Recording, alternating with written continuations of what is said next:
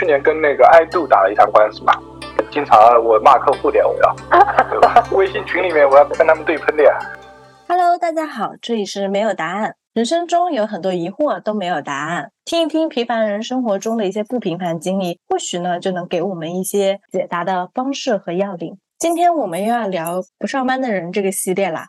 但是今天这个不上班的人呢，其实也不是说严格意义上完全不上班，而是一位自己正在创业的传媒公司的老板。接下来我们就听他给我们分享一些创业故事，以及他的一些个人的经验、体会以及观点吧。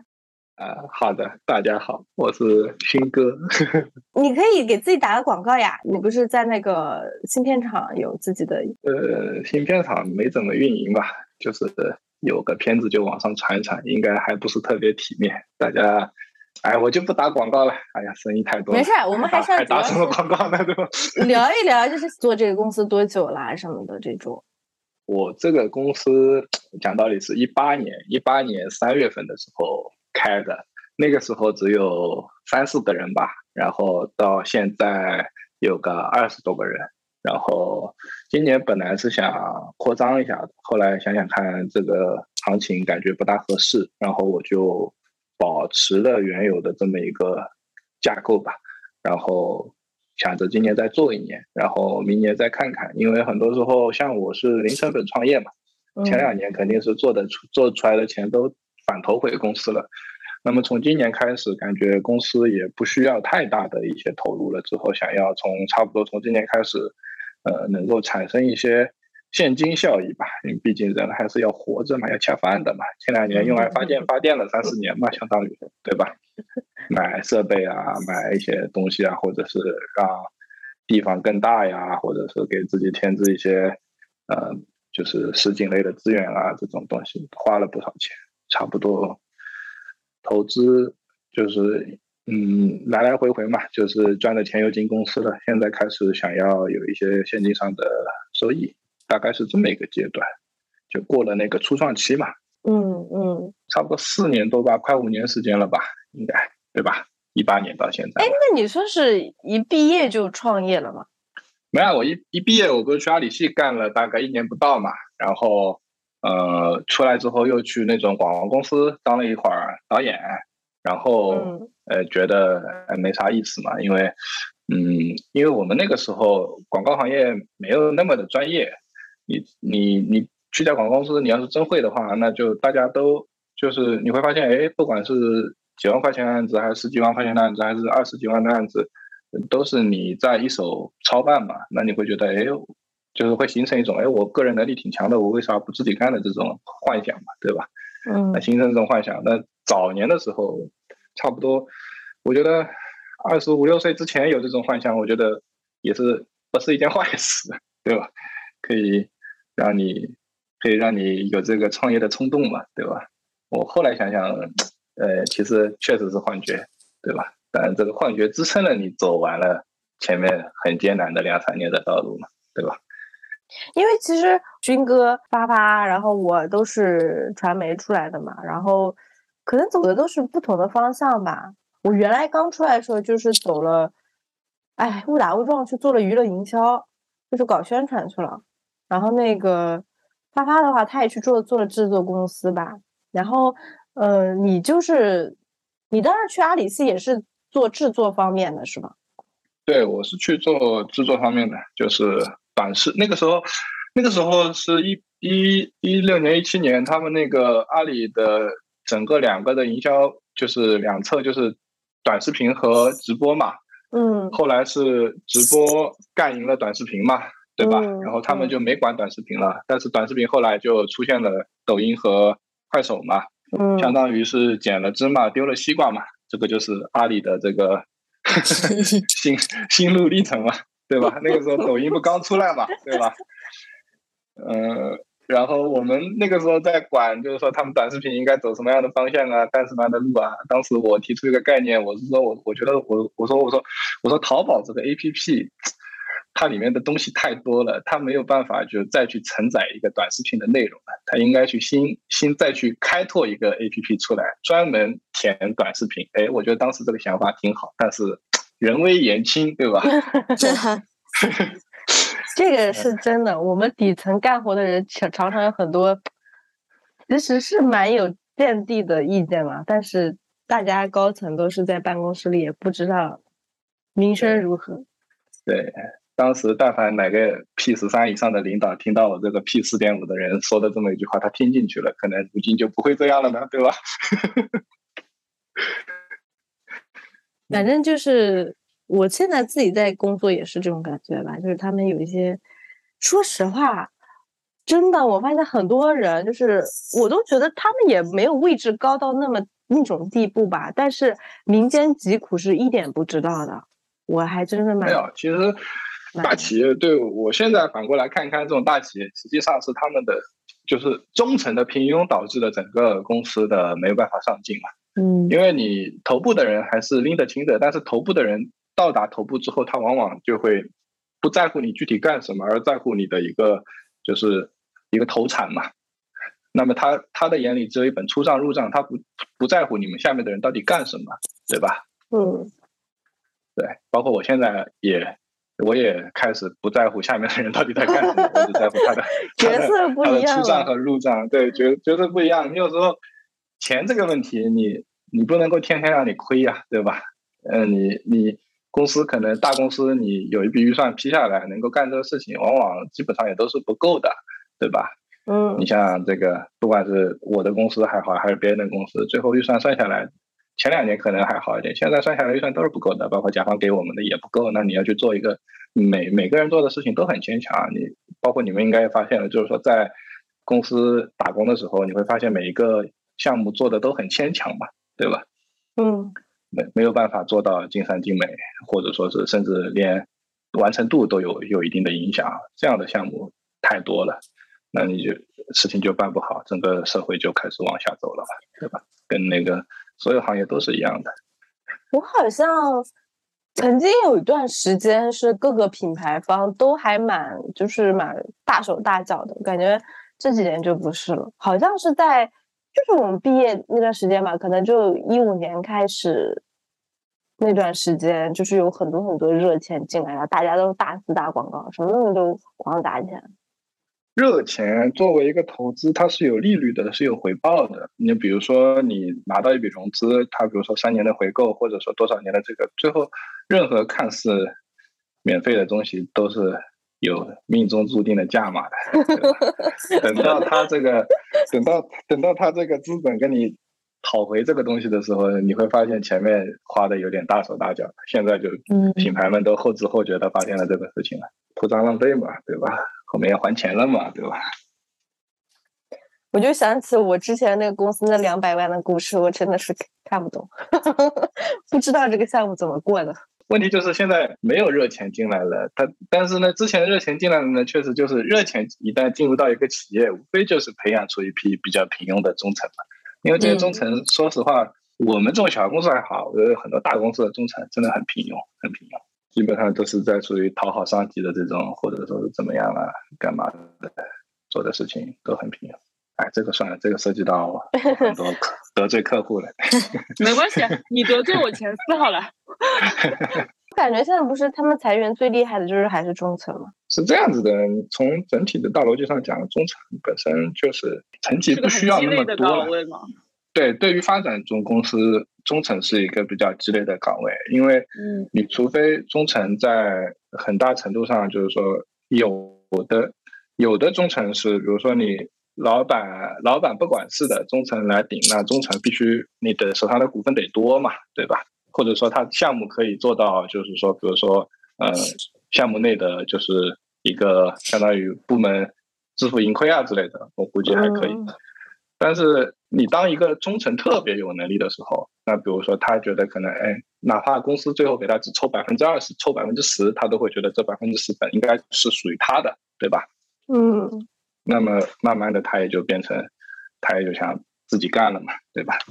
所以说，但是其实很多国内的互联网公司或者说新型的融资公司，他的钱是不够这样一路一路这样分配下来的，这个就会产生一个问题，就是说他就是他的收益是没有办法完成整个公司的分配的，那么这个公司就会出现各种各样的问题。啊，中层觉得，嗯，怎么样了？下面的人觉得干不好啊，或者怎么样？其实就是这个公司的盈利还不够完成你这套分配。对，其实是这么一回事。在这就会发现，其实我们赵老板很有那种大局观的。赵老板很有互联网思维。对，我我听他讲的，俨然就是在讲我司的从去年超级扩招拿了一笔热钱，超级扩招到到今年年初一一顿猛的裁员。然后主要裁的也是中层。你从他，你从他超级扩张的那个时候开始算，他的钱就是不够的，他就不够这么玩。对，主要就是因为高层想不清楚，那我想招一批中层来替我来行使部分的管理权。但发现，所谓一些从大大厂啊，呃，或者是一些比较出名的品牌方招过来的中层，他们可能并没有这个能力去承担起高层委派下来的任务。高层是很容易完成个人的财务自由的。高层完成个人的财务自由之后，他就会变得慵懒和懈怠，你知道吧？这就像你你看过这个历史的话，你就会发现，哎，呃，明朝它有一个顶级的一个中层架构，对吧？它的官僚体系非常的牛批，对吧？它有很多能干的大臣，但是它没办法顶不住它的那个最上层的那批是慵懒懈怠的，就比如说皇家，对吧？他就很非常的慵懒懈怠。那最后导致整个体系架构的崩塌，这其实是一样的。那很多老板基本上玩完之后，就是基本上还是在享受的过程中嘛，那就没法干了。嗯，确实。而且我发现很多领导喜欢，就是中层领导喜欢打保保守牌，就是我不激进，我也不要犯错，然后我保准我自己的位置。但是其实这种完全看再高一层领导的看法呢，就是他要是觉得你这个人就是在。划水，那不如就你再见吧，就。这个问题还是涉及到，就是说你们公司的钱够不够你们的中层作为一个保守的人在那里生存下去？你比如说你换成国企、央企，或者说是政府机构，或者说是这种顶级的大品牌。举个例子，像那种，呃，呃，你哪怕我我待会儿跟你们聊那个诺基亚的事情，对吧？杭州的诺基亚还在，他们的他们非常的保守，但是他们活得很好，对吧？因为他们的钱够他们这么保守的玩。但是，像很多公司，它的整体的一个现金流，它如果说中层保守，那么你们这公司就得死，那怎么玩，对吧？你说，你说拿随便给你一个国企，我靠，中层很保守，挺好的，对吧？不要去花里胡哨的弄，你们公司正常的运营就行了，对吧？你们搞点煤炭，对吧？从这儿运到那儿就够他们几 百个人花了，对吧？那就那就够了，那还去还干嘛呢，对吧？你非要去是。搞把这个煤炭烧出花来，那不可能的，对吧？那就是他的公司利润够，大家去各各做各的了，对吧？你有些公司，他们说乐视还在上班，也是这个事吧？对，就是他们的这个利润够，他们这样去去弄了之后，他们再有一部分创新是 OK 的。但是你你不能说你整体的公司，像特别是像我们这样的公司，或者说多几个，我举个例子，就是说两百个人左右的这种公司，你中层就开始保守了，那。钱不够你保守啊！你保守保守保守保守到后面之后，老板没钱了，公司没了呀，对吧？最初期成长的时候，就是比如说你们团队，你会觉得就是因为我自己也看我们一些传媒出来的同学，他们可能就做个三四个人的小工作室，然后接点活，然后可能就火的也还可以，然后也没有想过扩张，也没有想过说要被怎么样，就觉得那样还蛮自由自在的。你当时是怎么想的？那个是一个你做跟你做的项目有关。我一开始也是三四个人的时候，我接一点散活这样。但是我那个时候接触到了一个行业，就是说信息流行业。信息流行业是不得不扩张去做的，因为它涉及到是一个产能，它需要产能非常的多，一个月做个几百条这样。嗯。那么我就一般这个行业当时很赚钱，然后我就我就扩张了。扩张之后发现，就这个行业最后不赚钱了，那我我还是得有这么多人，那我就是继续调整我的分两头了。就是如果说业务层面拉得回来，那我就还是保留这么点人，或者说我还可以再扩张。如果说我业务这块不行了，那我回到三五个人的时候，那么我们也可以这个小日子过得也还是挺滋润的，对吧？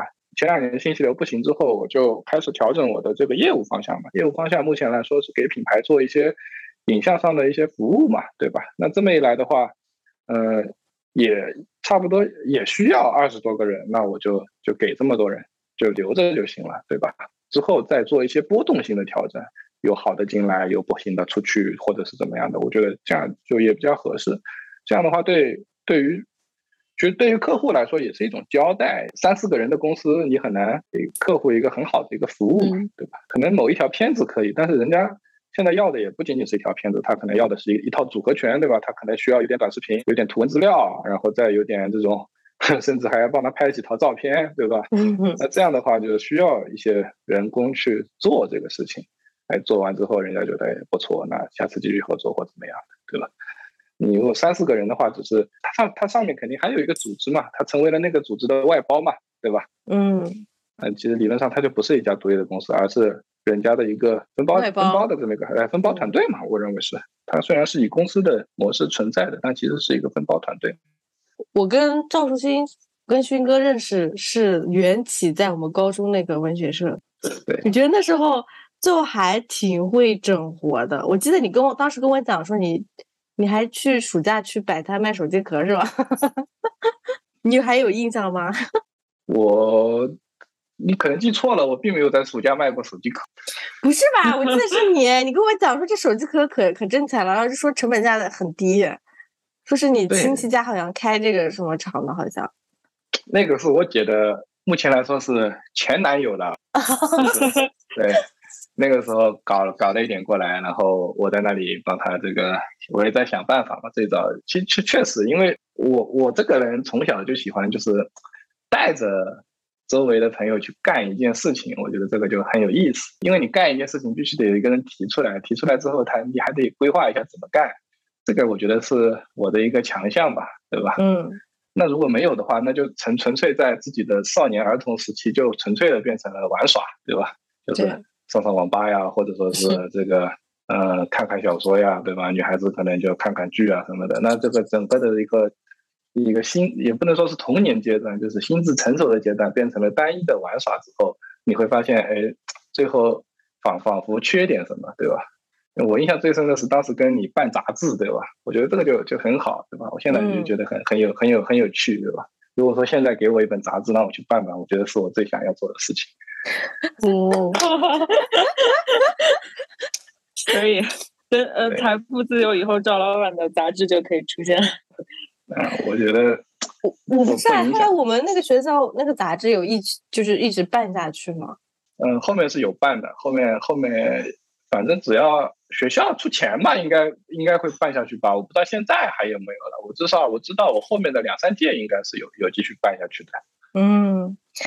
那个时候发发那个谁，就是你的牌友，那时候也是我们一起啊初稿的。你们都是什么文学社的？对，但办不办下去已经不是重点了，是办的有没有去，对吧？你最后办下去了，可能也不去了，那就等于没办下去了嘛，对吧？对，我倒是很想听赵老板讲他那些创业路上的一些让他印象最深刻的一些事情，让我们开开眼。你当时服务的第一个客户是什么？就是你后来自己做公司了以后，我服务的第一个客户是宇宙第一公司阿里巴巴。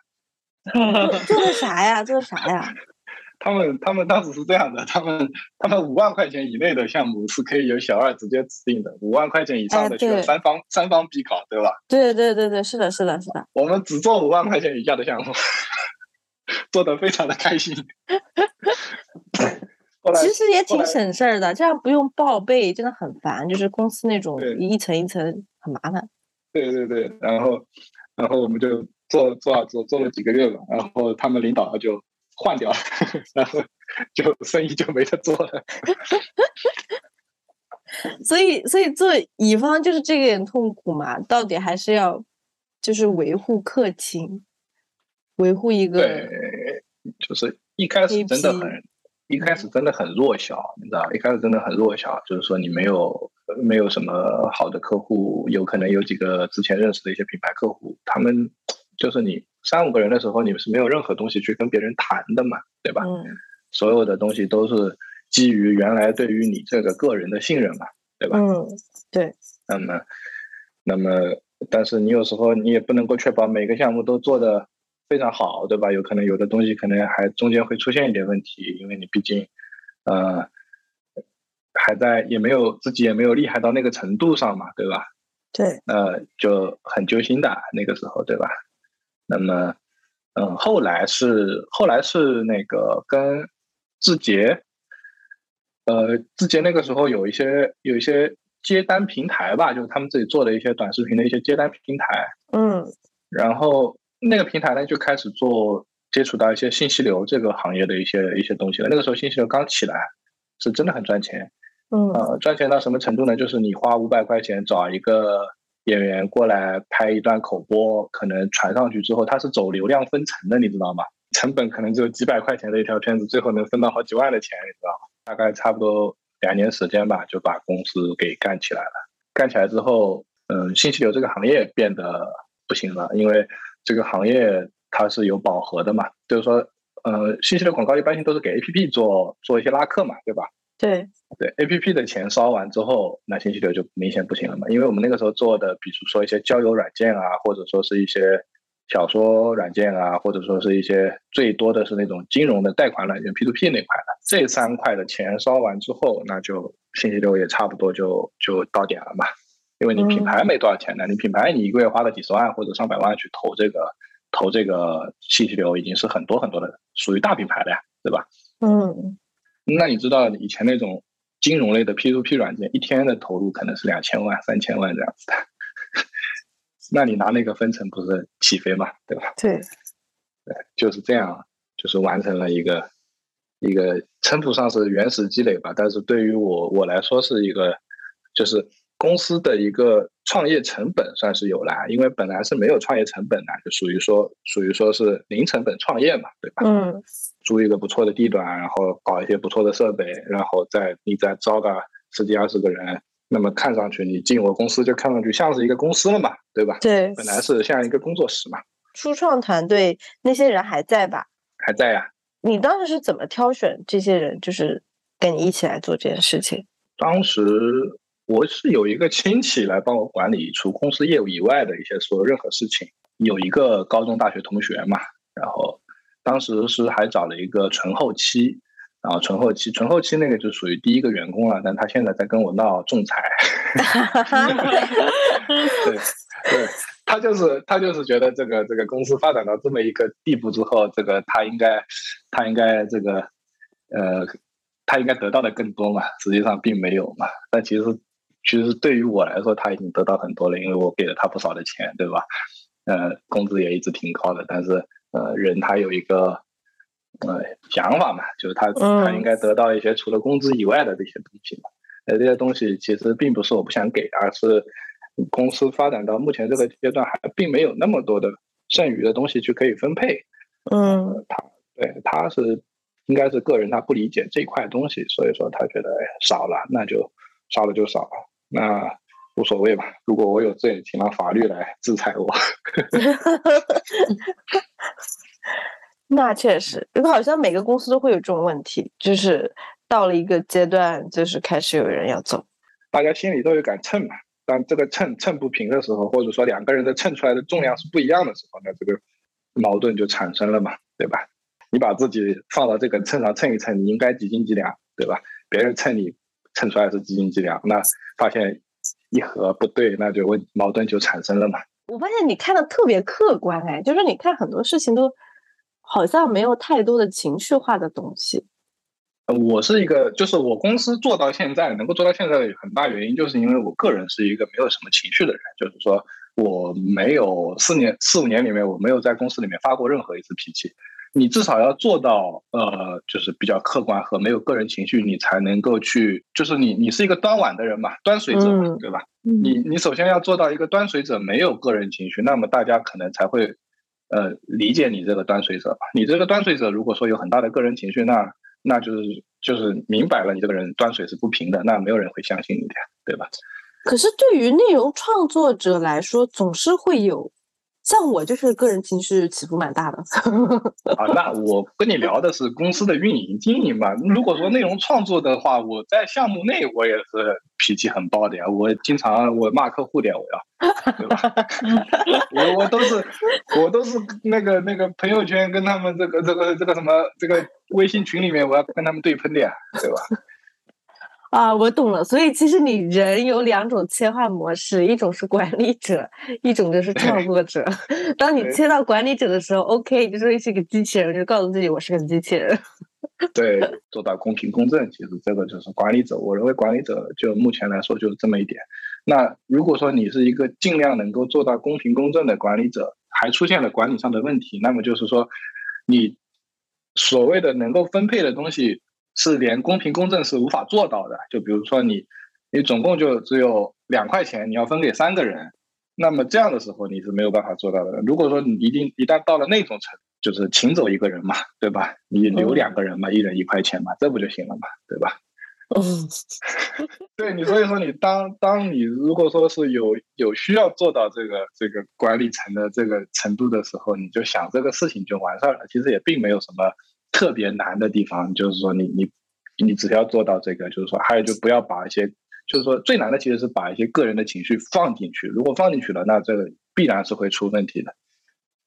是，就是现在发现很很多人就是打工的人啊，就是尤其是这种情绪内耗、精神内耗特别严重。就是我是觉得我以前也是这样子，就是把太多的个人情绪，就是把工作当成你整个生活了，所以你好像有什么不得了的事情，就天天就是这种感觉，就是你这个事情失败了都是你自己的原因，这个其实是不太。对的，也会造成很多人那种焦虑的情绪啊、抑郁的情绪，其实也是这个原因。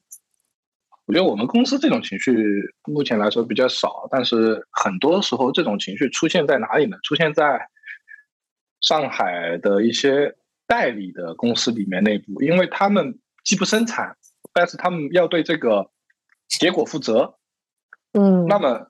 他的个人情绪肯定会非常严重的，因为你并不做这个东西，但是你要为这个东西的结果负责，那么你的所有一切，你你你就上下两不着落，对吧？那那这个我觉得是一个目前这个行业的一个挺悲哀的一个东西。我并不是说这些代理公司不好，但是他们会产生，就是说他们的内耗是很严重的，所以他们的那个人事人员流动啊也。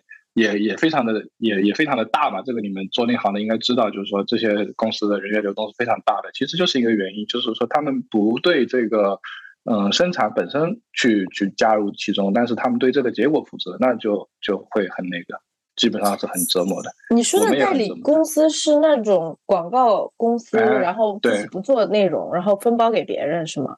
哎，对对对对对，这个是一个一个比较。目前来说，我们占我们公司差不多要一半收益的这么一个模式嘛，就是由上海的一些代理公司接单，然后分包给我们嘛。嗯，他们有有平台，有中台，然后也有一些是纯粹的 BD 公司嘛。这个是一个，而且他们对于行业的，因为他们不不懂制作的情况下，他们对于行业的了解度和这个东西怎么做出来的，要花多少时间，他们并不知道。但是他们得跟客户那边表现出他们知道。那这个东西就是说，嗯。就就很难嘛，对吧？哦，我懂了，因为我以前在做就是若琪的时候，就当时我们算是一个品牌方嘛，然后找那个广告公司，然后他们其实，嗯，我就感觉就是他们老板的 idea 比较好，就做创意的，但是他其实底下带的人就一般吧，真的就一般。然后很多内容，包括很多东西创意是我给他们想的，然后他们去执行，执行的也不好，一会儿找这个什么找个。就是做音乐的，就是给我们配音乐的人也不行，甚至我自己去作为一个客户，我自己去找人给他们做这个东西，我当时就很恼火，你知道吗？你们好歹是个广告公司，我们花钱请你来是干什么的？然后就天呐，然后我作为一个客户，还要陪他们熬夜，我真的是气的不行。所以他们其实自己也不太懂，就是分包出去了。嗯。因为你要做一个全懂的这么一家公司，很难很难。你你比如说你现在包给一些全流程的广告行业公司，它直接可以从生产到创意或者全给你落地了。那那国内并不多，而且价格非常高，大部分的品牌是做不起的，就这么一回事情嘛，对吧？那你要。再弄出来，那这一来回一一倒腾，那最后落地可能就落到我手上了，对吧？那我 我落到我手上了，我我我他妈的，我公司也赚钱，我再跟你来回搞，对吗？那你这个片子基本上就是跟你想象中的肯定是不一样的，但是它值这个钱，怎么说呢？对吧？是，就层层往外包。我们聊聊你的客户吧。我的客户我曾经也是他的客户。哎呀，现场就有一位客户，但我后来还是他的，我还是他的乙，我还是他的乙方，我这是一个多重转换身份的人呢。对，发发那个时候找过我一个项目，以那个项目为例，对吧？那 那个项目就是属于哎，某一个某一个地方上面突然蹦出一个需求，通过熟人转介绍的方法找到找到我们公司，我们公司再给你把这个片子做出来，对吧？抖音内容项目，抖音内容项目现在也有，包括我们后来跟一些品牌，就更更为大一点的品牌，也给他们在做一些抖音内容项目。抖音内容项目理论上是一个。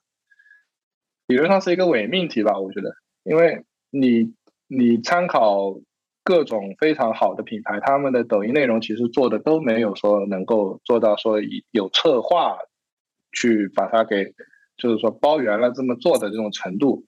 理论上，它一家一个一个品牌，它的抖音内容本身就不应该是说某一个是哎我拍情景剧啊，或者说是我拍一个什么样的，它不应该是一个某个内容形式来固定的。但是目前来说，很多制作公司或者说这种品牌抖音的这种运营公司，他们往往想给这些抖音的品牌去做一些呃内容整包的一些规划啊一些东西，但其实还是有点问题的。所以我们这块就是说，属于我们接这种内容，属于你有钱我可以帮你做一些。你要是说想让我们帮你出一些连策划带整包的这种东西，那我们也是不会去给你出的，因为出出来没有一个。整个策划案是能够执行完的，除非说是一些就是任务型的那种，那我觉得还好。如果是那种真的想做的，我觉得没有一个人能做得出来，这个是一个很大的问题。哎，聊偏了，就变成聊业务了。讲讲你们的故事嘛，讲讲你们的分包故事。分包故事的话，我在想哪些可以说，哪些不可以说。你。呃，我也给父母做过片子嘛。什么内容？家里面的那个智能灯，就是也他们也不是很懂。我也发现，就是就是甲方本身品牌那边的人也不是特别懂照明啊，或者说是这个该怎么拍啊，或者什么的，都是不是特别了解。包括他们自己淘宝店里面的一些视觉啊，就做的很离谱，你知道吗？就一个灯怎么可能这么大？然后它的透视关系怎么可能是这样子的？经过跟他们合作之后，他们他们就会一直改啊改改改，就最后就改成那个样子了。就他们觉得 OK，那就行，那我就交片子这样。像面对这种客户懂和不懂，或者是半懂的懂的那些人，你觉得哪一种更更容易，或者哪种更讨厌？这个跟他们懂不懂没有关系，这个跟他们一个系统的表述能力有关系。他们要是能够在前面表述出自己想要什么样的东西的，那懂不懂也没有关系。或者说他们。特别的相信你，他们觉得你这个东西是好的，那也没有关系。这个就说懂和不懂，或者说半懂不懂都没有关系。关系在于你这个对接的人，或者说你这个拍板的人，你有没有这么强的这种个人的表达欲望和一些控制欲望和一些刷存在感的一些东西。这个就是我想要跟你们讲的，就是说今年为啥比较难做的原因是很多品牌方它的需求减少了。嗯，它的需求减少之后。跟我们制作这边的关系是什么呢？就是说我对我来说没什么，因为我们公司生意一直还挺好的。我以前只是做一个客户就能够养活我一家公司，现在可能要做三个客户就要才能养活一家公司。我可以多做几个客户嘛，对吧？因为很多时候你你混的一些呃旅，就是说公司的一些倍数也好了之后，你 BD 还是方便的。问题在于原本一个品牌的品牌部，他可能有十几个人，对吧？他一个月可能要拍五六条片子，对吧？他的工作就是核心，就是把这些片子拍出来，拍的尽可能的好，然后然后把这个品牌运营的更好嘛，对吧？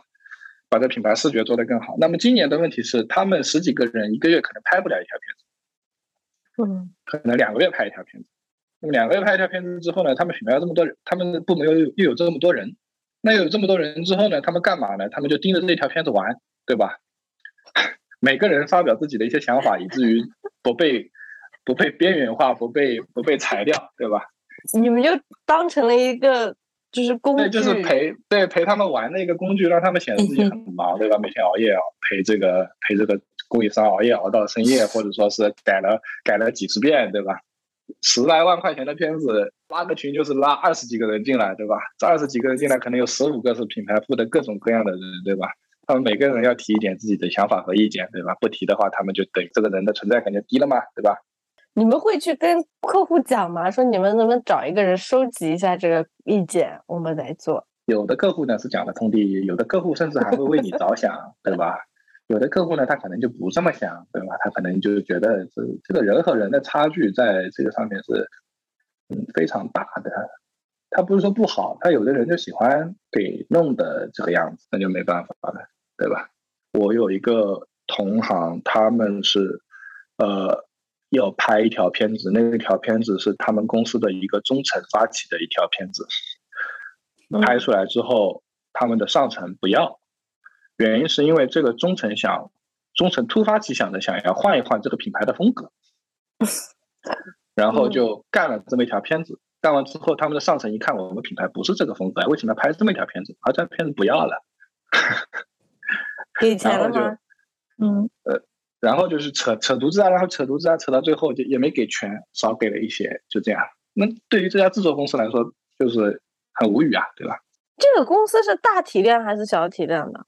国内一线啊，嗯，他没有审批流程吗？没合同没有人审的吗？合同有啊，但是人家当觉得这个东西开始不行的时候，就会不行，你知道吗？好离谱哦！而且是国内超一线吧，应该是。能不能！能不能讲一下，然后再剪掉？嗯，可以啊。聊过，好像就是那个什么拍摄团队，好像就就是灌了一个名字，是不是？好像 不是，不是冠了一个的名字，这个东西我要跟你们讲讲，这是一个笑话，你知道吧？是啊，快 说快说！他们花了很多钱找给他们拍了这条片子，兢兢业业的拿钱办事，给他们把这条片子拍出来了，对吧？嗯，老朋友品牌部的人给提了两页 PPT 的修改意见，回复了四个字：爱要不要。这是可以播的吗？不好讲简直像个笑话。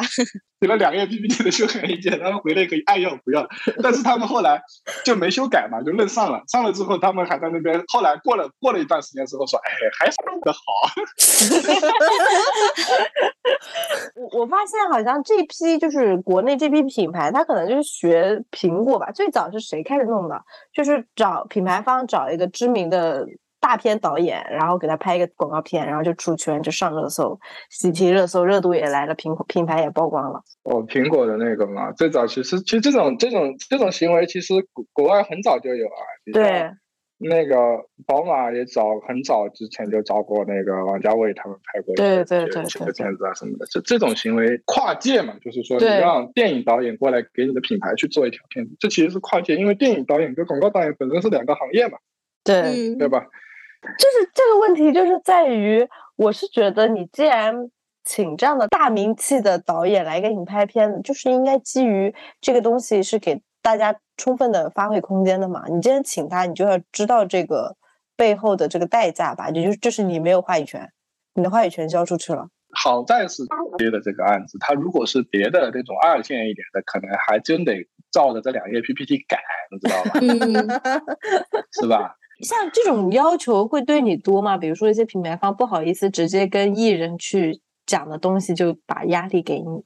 有也有，但是少。一般其实像我们最最好就是拍艺人吧。拍艺人的话，其实一方面预算能高一点，另外一方面的话就是甲方事也少，就是他不会提一些稀奇古怪的要求。那就是因为艺人时间也比较紧嘛。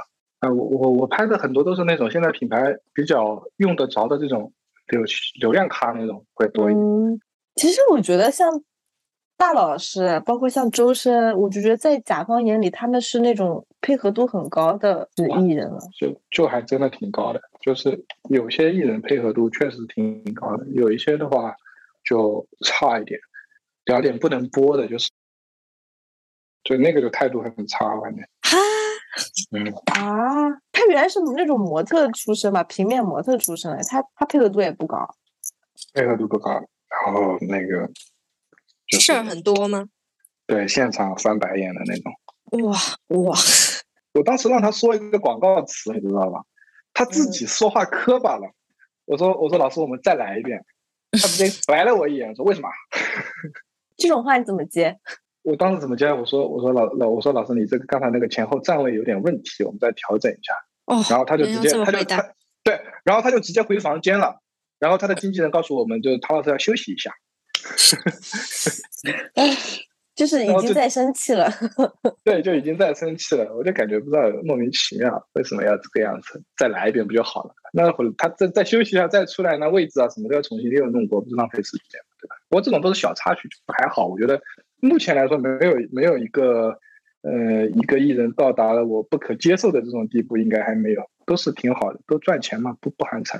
那你你有没有什么想吐槽甲方的？吐槽甲方的话，其实真吐槽起来了，你就会很无力，你知道吗？就是类似于，就是我想要说说这个不行，那个不行的情况下，你又非常的理解他们。嗯，当你把这些东西想明白之后呢，你不再去针对个人，或者说针对某一个品牌了。比如说，你说你跟甲方对喷，你们在喷些啥呀？就比如说，经常会出现一种情况，就是说我我给你做好一个分镜，对吧？甲方会自己会把这个分镜改一下，然后说我们想要这样，然后再发再给到你，就是一轮修改嘛。你去跟他说，你说这几个分镜如果这样调整的话，会有出现衔接会不顺畅的。他说没关系，我们先这样拍，拍出来再看。那好，我就这个先拍，拍出来之后，他觉得哎，我这几个衔接不顺畅，我想要原来那个样子的。那个那个时候，你就会从个人情绪上你就会很气，你知道吧？就基本上就会改来改去，就都觉得第一版最好。哎，其实我觉得你们这个名字特别好。叫啥？微醺。微醺很适合给酒打广告的那种。对啊，你们当时不是给我好像给瑞也做过广告吧？嗯，很多酒水品牌以为我们是专门做酒的，所以靠这个名字逼低了很多酒水品牌的客户。你叫这个名字是想要追求那种微醺的状态，精神放松，但是又非常清醒吗？我我名字里面有一个熏吧，啊，嗯听过。对，那么就正好就是也显得谦卑一点，对吧？我总不能叫巨星吧，对吧？哦 哦哦，就像微软不能叫巨星。对我我以后如果说这个这个公司做大了，我就再再改个名字叫乱世巨星，对吧？勋哥其实是因为是这样的，我们当时在文学社的时候，我基于那个情况，就是比如说收上来的稿子也不行，社团里面这些人啊，就是有一些我都不知道他在想什么，那些人，就是还好有了赵如勋，我把我的位子传给他了，我觉得起码还是对得起这个社团，对得起我上一任社长，因为其实勋哥他这个人就是以前我看他的那些内容文章啊这些东西，我觉得他是一个。其实很幽默，但其实他底子里面就是看一些东西还是蛮透彻的。我不知道你们两位就是听他这一段描述下来，他其实是内心是一个非常理性的人，但是表现出来好像是一种玩世不恭的感觉。是的，我是觉得你是一直在创新啦，所以我一直蛮喜欢你这种状态的。我是觉得，就是既然学的对传媒这种东西感兴趣，其实是在于你想要有一些东西被别人看到，对吧？对，很多时候不是说被普众看到，是被一部分志同道合的人，或者说是一部分理解的某一个理念的人能够看到，能够得到一些这样的一些共鸣。嗯，它其实是一种，就是说你你喜欢的东西，别人也喜欢，最后你们也成为了好朋友，像是寻找这么一个过程。做这行的都还是想要表达，有这种表达欲的吧？包包括我最近。我最近有一些强烈的表达欲，想做这个东西，想做那个东西。对我，我因为因为现在做公司很很枯燥，就是每天都是要不就是呃去公司管管项目，或者说是管理一下人啊什么的，就是还是想要找到一个地方整点活，对吧？对，有一个地方能够哎整点小活，这样哎其实是挺好的。我们下次可以做一个这种访谈呀，或者什么这都行，对吧？对，其实是一种对另外一种的一种。是的，因为因为我我自己就是在公司里面，我在做工作的时候，有一部分必须做的事情就是做商家访谈嘛，然后去聊他们的一些创业经历。我我当时觉得，哎，这个机会是蛮好的，起码在这一个小小的空间里面是自由的，我可以去跟人家聊一些我想要了解的事情。然后，所以接到这个契机以后，我觉得应该多去跟身边的人也好，或者说陌生人也好，去聊聊天，感觉会。获得更多东西，因为我不知道为什么现在就是这几年这个世界吧，好像不支持更多不一样的声音出现了，就让人觉得很难受。就是你一有不同的意见就开始对骂，就包括我 上周发了一个小红书，然后被跟一堆人骂，哎，嗯，要不大家来做个那个简单的一个心理测试吧？怎么？就我还挺好奇的，就是我想听听你们每个人的答案。嗯，就是说现在闭上眼睛，想象你独自在沙漠里，然后身后有样东西跟着你，你回过头看见是一个正方体，你觉得这个正方体有多大？是什么颜色的？是什么材质的？我已经有画面了，把我先说。你来，好好，想听。我我的感受就是那个正方体是很小的，大概像一包纸巾一样这么小。嗯，它的颜色就是金色。啊不，银色，然后它的材质是金属质地。呱呱呢？第一个印象就是一个差不多抱枕大一点的，可能是五十或者六十立方体，然后里面是深蓝色的水吧。然后外边的材质应该是那种轻的玻璃质的那种感觉。玻璃玻璃的质地吗？对，但里面是水。是透明的玻璃装着水，对，嗯，好了，听听勋哥，我应该是就是吃鸡里面的空投的那个，上面是蓝色的，下面是红色的，里里面正好物资可以让我走出这个。你是不是吃鸡打断？并不是，你知道吧？我是需要安全感，很实际。然后，那它材质呢？铝合金啊，金属吧，也是金属吧？嗯，金属质地。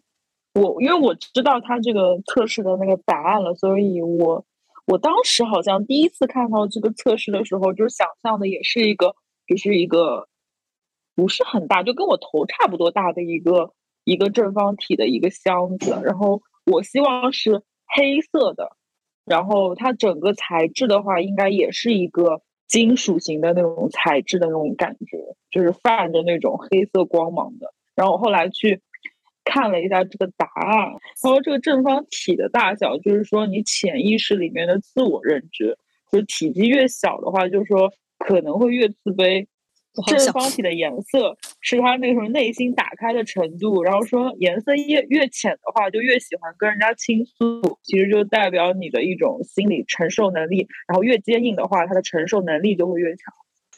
啊，这样，那我自己就是一个又自卑又爱跟人倾诉的坚强女孩。我我品一品。那就是我，就是很脆弱，是玻璃。那那个那个空投箱，那空投箱可能连呃坚强到外星人都抓不走它吧？那还是有一定道理的，对吧？是，我觉得是有有一定的科学算命，这就是科学算命哦。但是，但是我想的情形是在沙漠里的那个东西，它可能是一个神隐，这就是一个神迹，它会带着我走到，比如说沙漠深处或者地底下的一个另一个世界。所以，我觉得它越小，可能它越有神秘感。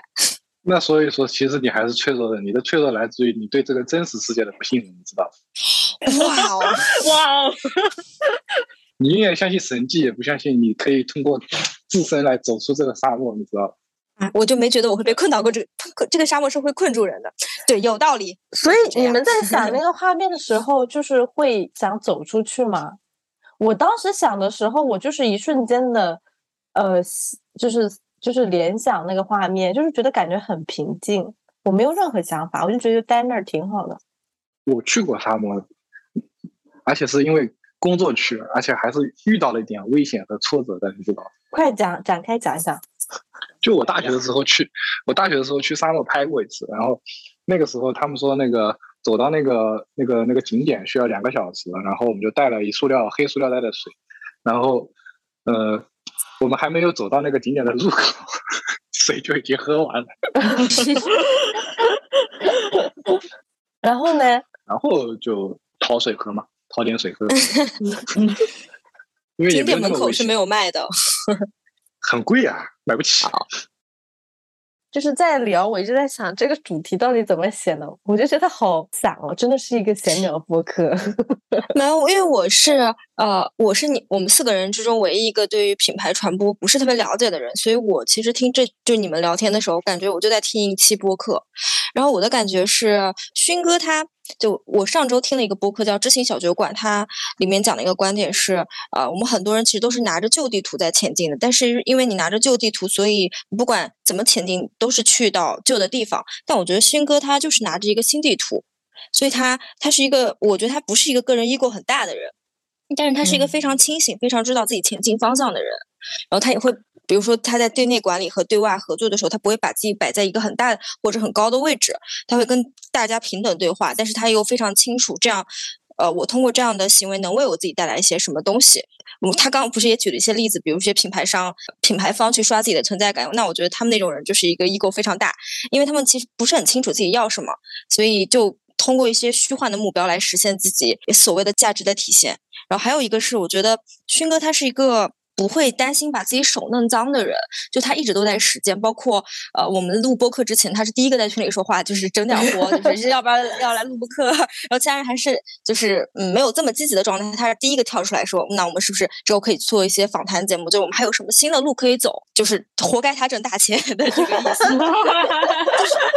我我说的把手弄脏了很多原因，就是我们一直在聊，就是我们不知道妈还能干点什么。但是我跟特别是我，我可能乖乖还好一点，就是我是一个，我可能却却想很多。但我是特别担心去实践，就是我会在做之前就把所有的坏结果想好的人，所以我会反而因为这个而而诱住自己，让自己不敢去实践，就是所谓的我担心我把我的手弄脏。又是学习的一天呢。这种其实成年人你会发现，就是说你你其实你在做到一些东西的时候，其实往往不是说不做而没有得到任何东西。其实很多时候你更加伤心的是，你做到了一些东西，但是你依然没有得到这个这个东西的时候，你还是会。相对来说会比较失落一点。我也觉得，哎，我做了这么多年了，我应该有所收获了。其实，呃，也并没有什么收获，就是说钱嘛，钱也没有，对吧？并没有因为你做了很多事情而得到什么，但至少你做了很多东西，你不会失去更多的东西了，对吧？你可能对你会发现，你你哪怕说哪个项目你做亏了，你依然可以通过其他的项目给它补上来，或者说你这个公司。呃，做亏了，你依然可以去干一点别的自己能干的事情，就去给它做回来。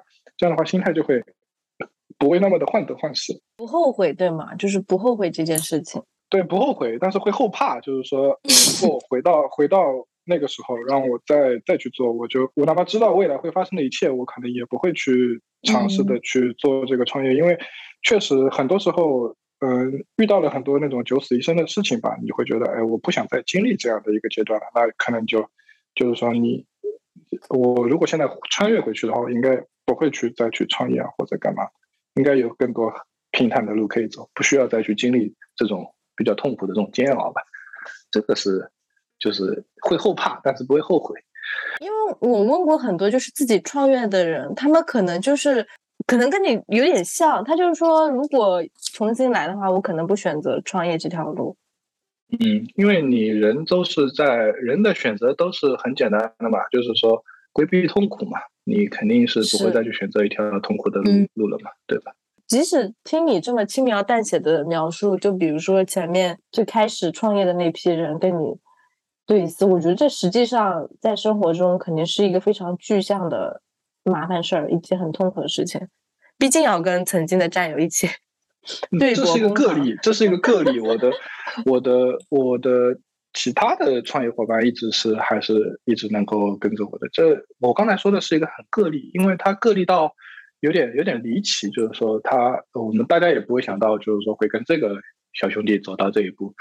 他也没有做任何不好的事情，他只是觉得自己的一杆秤秤没有秤平而已。但是我没有办法去给他去秤平，因为呃，这样对其他员工来说不公平嘛，对吧？我觉得这不是个例诶，创业阶段一些小公司创业阶段都会面临这种问题，大家的一个度量尺度是不一样的，所以肯定会出现这种问题。啊，我也会为以站在他的角度上想这个事情。如果我站在他这个角度上想这个事情，我觉得想得通，我应该给到他一些一些各种各方面的一些一些一些补偿和待遇的话，我会我会去做。但是这回是我站在他的角度上讲，我也不能接受。那么我觉得就干脆该该干嘛干嘛。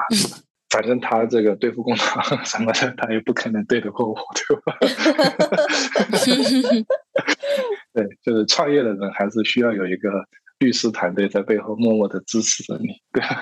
对，嗯，其实就是刚才你讲的，其实我最近情绪比较开心是一点，就是包括你跟我讲说我们可以整点活，就是包括我们自己私底下就是这个副业做这播客，稍微有一些成绩，也不算成绩吧，稍微有一些起色，就会觉得有点开心，就是好像回到大学时候，就是一个几个小伙伴一起去传一个作品，去做一个作业的。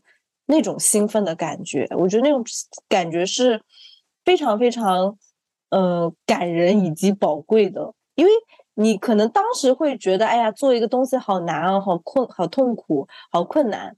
但是回过头来，你会觉得那段时光是你最开心、最想要保留下来的片段。那我现在来想，就是说，单纯作品来讲，我可能现在来说，技巧啊，或者说手法成熟一点。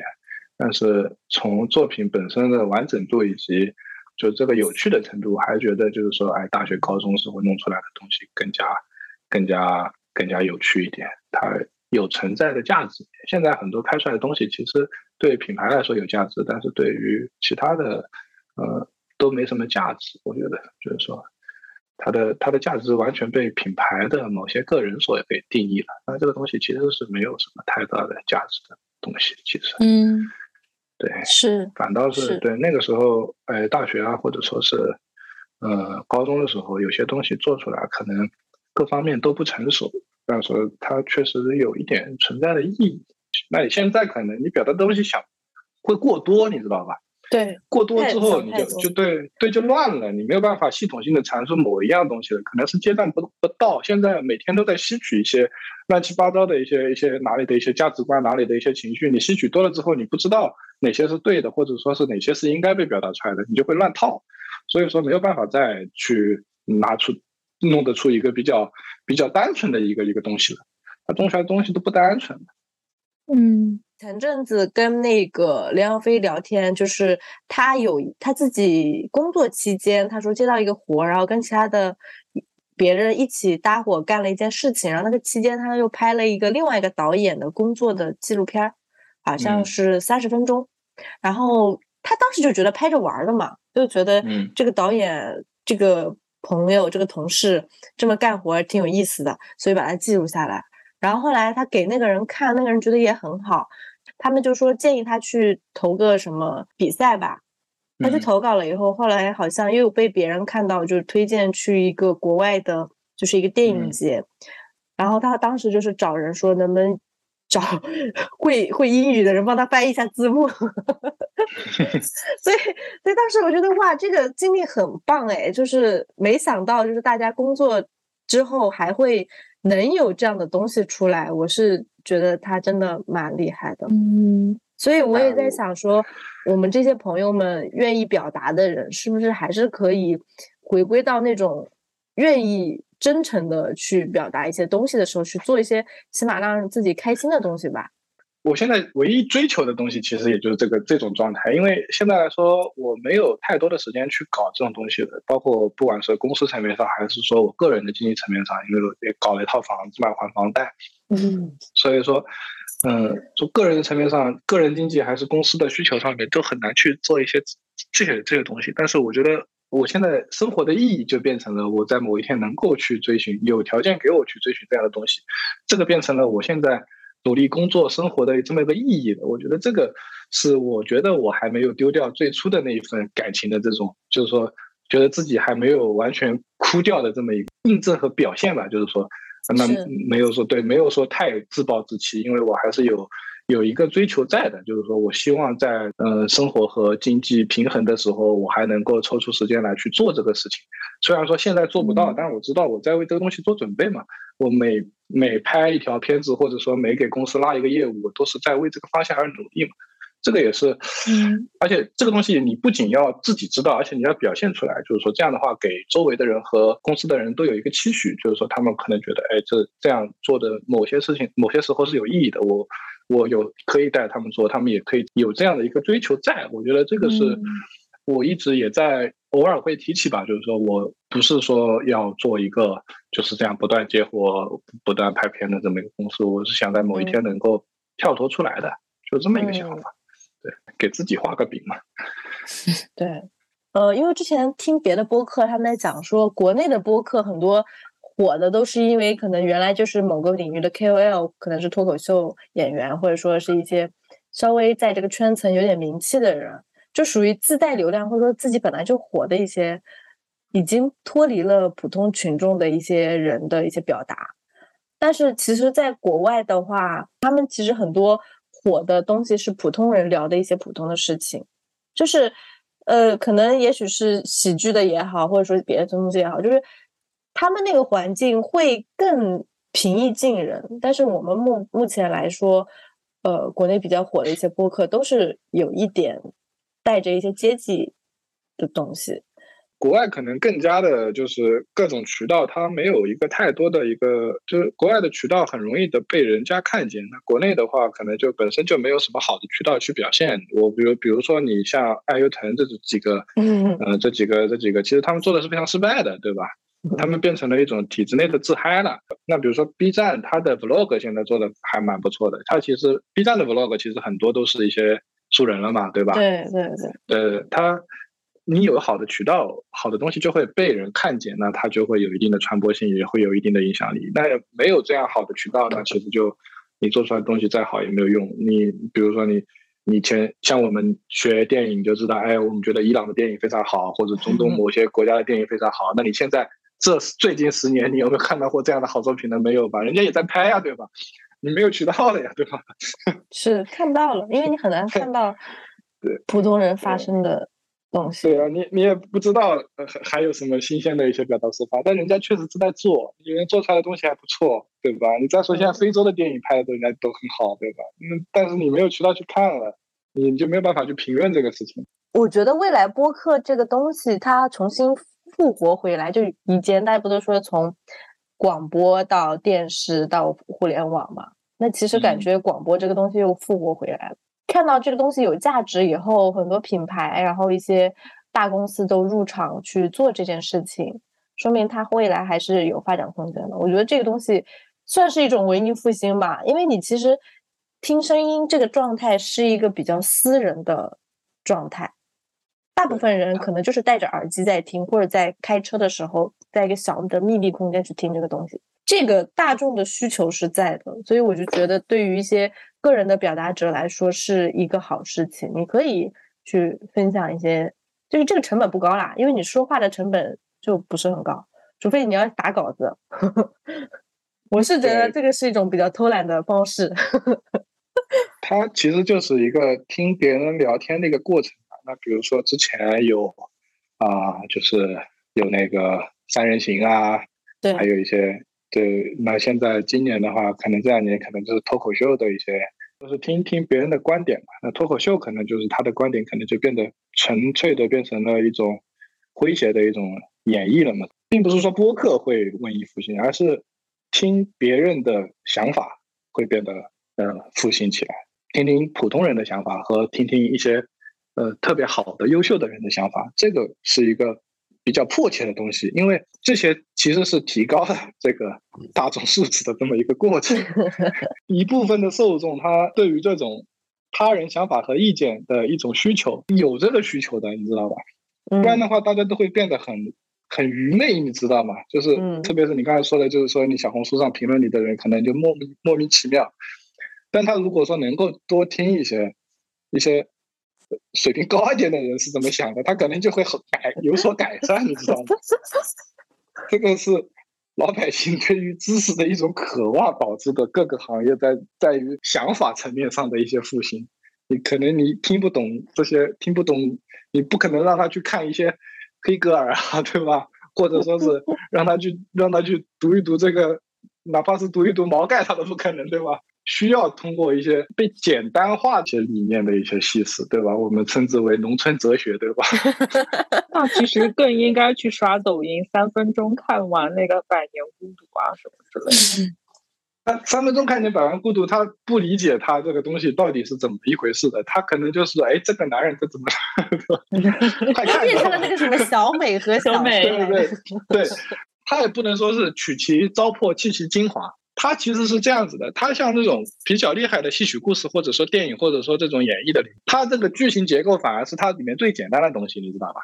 对啊，对因为因为剧情结构它其实你再好的故事，这个框架它也是简单的，它不可能说把这个框架拎出来之后，你的东西就变成伟大的作品了，不是的，它是往这个框架里面填入了这个作者或者说是这个历史概念下的思考和那个，你他把这个《百年孤独》为什么成为一部伟大作品的东西给剥落掉了，而是把留下了一个框架。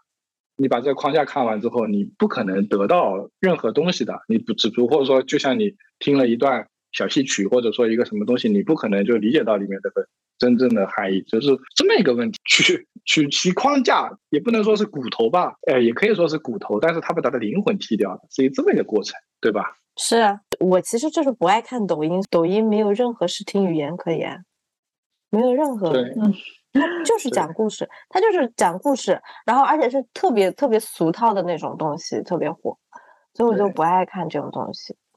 你哪怕是最最低级的，就是说，也不是最低级，哪怕是最最最基础的，你拿国外的特效大片，你把它剪成三分钟，那你也把特效镜头给剪掉了嘛，对吧？对呀，对呀，因为那还那还毛躁看的对吧？我我记得印象非常深刻的一件事情，就是当时我去台湾做交流生，然后那个老师，我觉得我们当时学校那个视听语言老师讲的不好，是因为我根本不知道他在讲什么，他是照着那个书里面讲，但是。在我去接触台湾那个老师的时候，他就一句话，就给我一个镜头，我就明白了什么叫做视听语言。他就是给我们看一个片段，说这个镜头就是这个人已经走开了，为什么镜头还在这里？你们思考一下，为什么他想表达什么？就是镜头留在这里，人走了是一个空景，说明这个东西还会出现另外一个人，或者说他可能会回来，这就是镜头语言。我当时说哇，醍醐灌顶，对呀，这就是镜头语言。我们老师上课上的是啥呀？都是。嗯，就是现在人就是就像那种可能三分钟看完一个电影，不停的用说，然后画面反而是一个调剂或者说是一个辅助说明的东西了。我觉得这种东西就不值得看，我可能比较偏激。他也不是说不值得看，他就是我觉得，但是他的他其实对于整个的一个是就是。如果说这些人他们看完之后能够再去把这个片子翻出来再看看，其实也挺好，对吧？你就是引起一些兴趣。对对对对，你真正有需求的、真正有需求想看的人，那其实也会去看。我的看法是，这个这一类的东西它无伤大雅，它也可以有，它也可以没有。但是它它有有和没有呢？它并没有产生多坏的影响，或者是多好的影响，但是它带来了。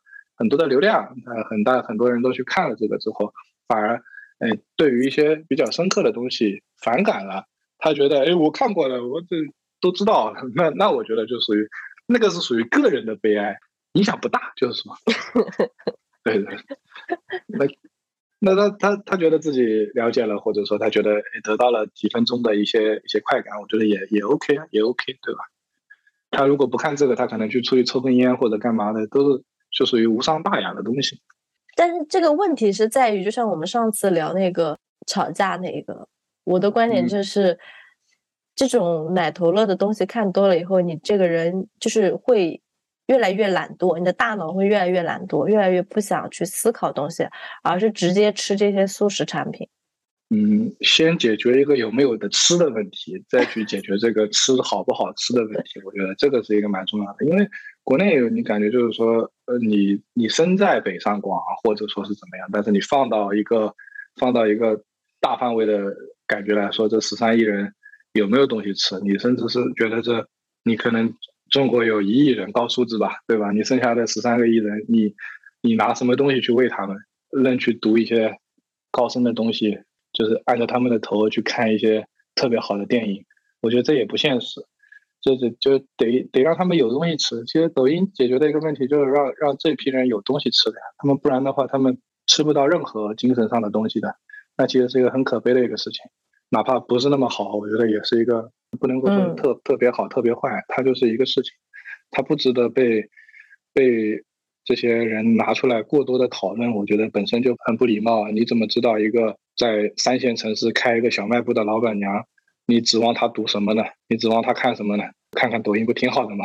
所以你这个非常有大局观。对呀，他他他，就是你想看一个一个这样的一个老板娘，这老板娘都已经是解决了一个个人生计问题了的。你再看看那些没给没解决个人生计的问题的，比如说妇女儿童，对吧？他们可能每个月靠这个外面寄过来的一千块钱过活，对吧？他能够在家看三分钟看完《百年孤独》，你看的都想流眼泪，你知道吗？多好，对吧？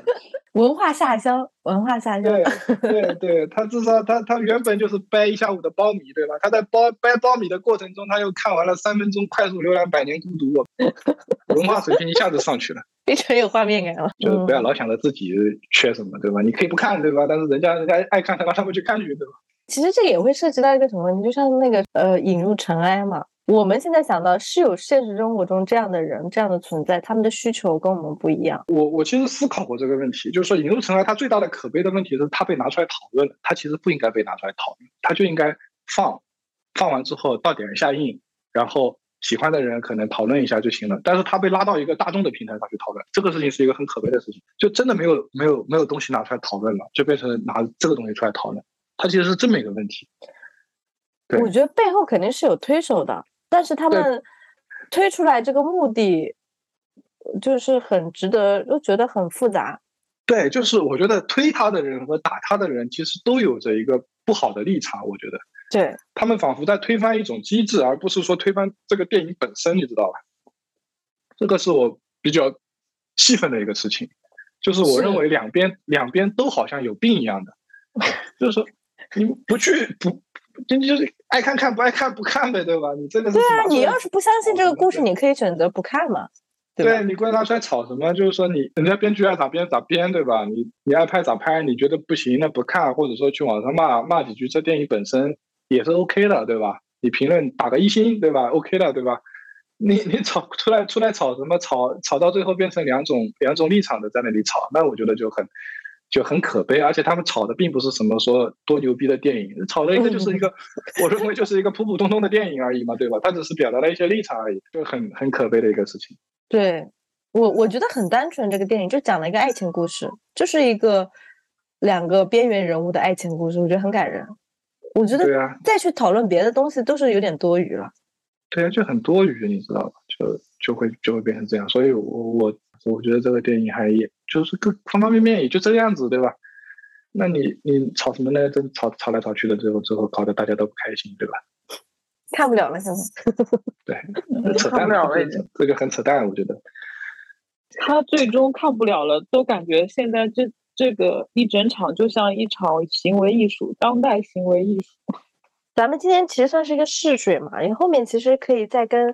军哥聊聊，比如说，我发现你就对历史什么的还挺感兴趣的，对吗？我觉得我们做播客就不能够拉着我这个创业的这个故事说，因为创业我觉得就是就是很无聊啊。你说？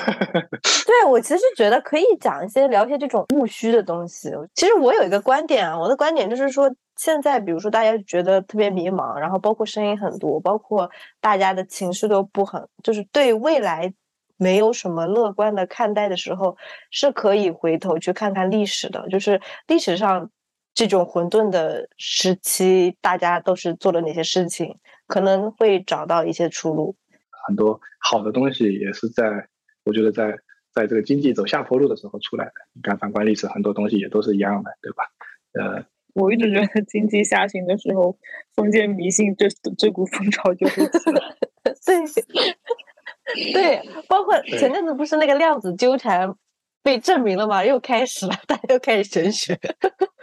大家而且永远都是，就永远会给你希望吧。我这么觉得，他们永远会相信，对我们就是明年，明年一定会有一个人来出来拯救世界的。紫微星明年马上降临，就这种。这种就不好说了。对啊，之前他们就一直说那个谷爱凌，他们就一直说她是说什么紫微星下凡什么。我谢谢他，他不就是一个就是高素质教育下的一个代表人物嘛，对吧？对，国情都是相反的这么一个小姑娘，那过来聊这个，我觉得，哎。其实搞这些体育艺术的，真的是没有几代沉淀，是你做不出什么成绩。我就想起那个，就是我很喜欢沙丘嘛。呃，我后来就去看了一下后面他整个故事，沙丘那个男主角不是就是很厉害嘛，看上去是一个全能型人物。然后那个小说他就会说，那这个人为什么会诞生在这个家庭？为什么是这个时候诞生的？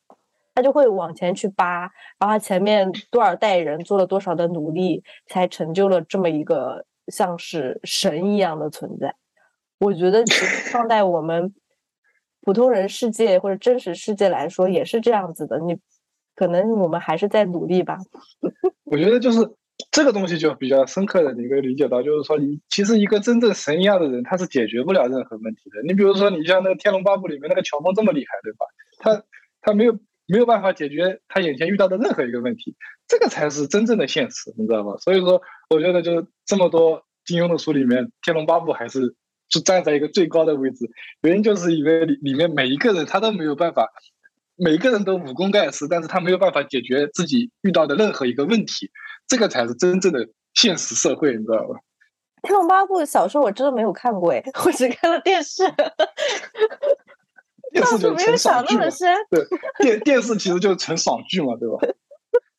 我现在我我觉得我之后可以做做你们的常驻嘉宾，可以啊，我觉得你好会聊啊，真的是 一下子把我们镇住了。说给你们整个活就给你们整个活，对吧？而且我们其实之前一直都是女生在讲嘛，可能会输入一些男男生的一些视角。嗯可以，鼓掌鼓掌。我这里应该是有一帮能够整活的人，应该还挺多的。有没有什么能人异士什么的？我这里有有炒期货的朋友，他们一天发财，一天就可以跳楼的那种，你们要不要了解？要要要要要要！嗯我有一个是在正儿八经搞科学学术的，就是做研究，研究院里面去研究那种研究地质的。哦，现在在对，现在在加拿大，还在还在读博嘛。好呀，打开我们的知识面。我说他有个员工以前好像是跳霹雳舞的，啊，就是那个员工跟我在打官司，太精准了吧？这也太精准了。我觉得打官司这件事情，如果啊，如果你愿意分享，也可以讲讲，因为普通人也很难碰到打官司这件事情。没有，我去年也我去年打了官司啊，我去年跟那个爱度打了一场官司嘛。啊，是吗？对啊，就是那个爱度那个品牌方嘛，我跟他们打官司戒指那个对吧？对对对对对，是什么原因打官司啊？不不结钱，不结尾款，然后啊，那个让我买让我买一个钻戒，然后才跟我结尾款，我这我我不高兴买，然后我直接把他告了。啊，对，就这样的强买强卖的。很不要脸啊！他他就是最后尾款，他说你要不要给我们买一个戒指，然后我给你申请员工内部价，然后我就给你走点，就是我就给你马上把这尾款批下来，就说这种不要脸的话了。这种话我一听到，第二天马上律师函发过去。啊，对，我好震惊啊！我记得你你上大学的时候，是不是还有一个给哪个化妆品？是不是给香奈儿拍东西，最后给你结款一箱货？是不是？呃，不是香奈儿，是那个人那那个什么来着？哎，反正也是个牌子，也是个牌子。对啊，好像是结了一箱化妆品给你。对对对，在那里卖嘛，我操！哎，这就是为什么我觉得现在的年轻人很没趣，你知道吗？我们那个时候多有趣啊，每个人都他妈的过得跟个什么一样的。就是现在的，包括现在那种零零后或者是九九九七九八招进来，就觉得他们生活很没有趣，你知道吗？哎，对我们之前还想讲一期，就是关于就是求职、面试啊这些东西的。你可以作为老板来给我们讲讲你们老板的视角。嗯，这个是应该是很有价值的一个东西，因为因为我我老婆在我的这个从老板面的这个指导下，她在他们公司平步青云。哇哦，非常期待了，非常期待，我们马上就约起来吧，下一周就约。好的，好的，好的。谢谢谢谢孙哥，好的好的拜拜拜拜。責你我太貪功戀世，怪大地眾生太美麗，悔舊日太執信約誓，為悲歡哀怨妒着迷。舍不得璀璨俗世，啊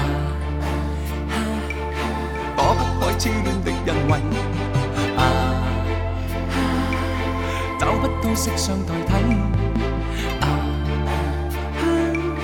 参一生参不透这条难题，吞風品雨裝落日未曾彷徨，欺山赶海踐雪徑也未绝望，拈花把酒偏折煞世人情狂，这两眼与百臂或千手不能防，天阔阔雪漫漫風隨紅航，这沙滚滚水皱皱笑着浪荡。贪欢一晌偏當那女兒情长埋葬。吞風品雨裝落日未曾彷徨，欺山赶海踐雪徑也未绝望，拈花把酒偏折殺世人情狂，凭这两眼与百臂或千手不能防，天阔阔雪漫漫，共誰同航？这沙滚滚水皱皱，笑着浪荡。贪欢一晌，偏教那女兒情長埋葬。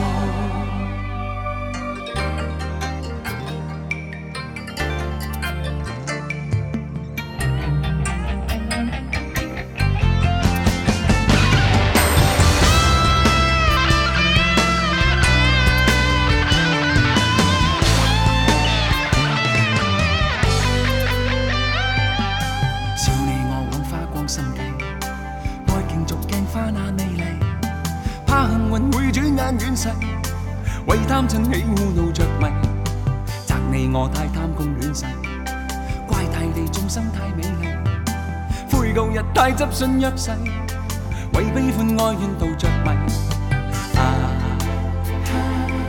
舍不得璀璨俗世。啊躲不開痴戀的欣慰，啊，找不到色相代替，參一生參得當這條難題，跟風品與裝落日未曾彷徨，欺山赶海淺雪径也未绝望，拈花把酒偏折煞世人情狂，凭这两眼与百臂或千手不能防，天闊闊雪漫漫共誰同航，这沙滚滚水皱皱笑着浪荡，贪欢一晌偏教那女儿情长埋葬。跟風品與裝落日未曾彷徨，欺山赶海淺雪径也未绝望，拈花把酒偏，這兩眼與百臂或千手不能防，天闊闊雪漫漫共誰同航，這沙滾滾水皺皺笑着浪蕩，貪歡一晌偏教那女兒情長埋葬。跟風品與裝落日未曾彷徨，欺山趕海淺雪徑也未絕望，拈花把酒偏折殺世人情狂，憑這兩眼與百臂或千手不能防，天闊闊雪漫漫共誰同航，這沙滾滾水皺皺笑着浪蕩，貪歡一当那里儿情长埋葬，登高吻雨妆，落日未曾狂妄，欺山赶海千雪变也未绝望，烟花把酒尽绝杀世人情狂，凭这两眼与百臂或千手不能防。天雪漫漫风碎龙河，这沙滚滚水皱皱笑着浪荡，贪欢一刻偏教那女儿情长埋葬。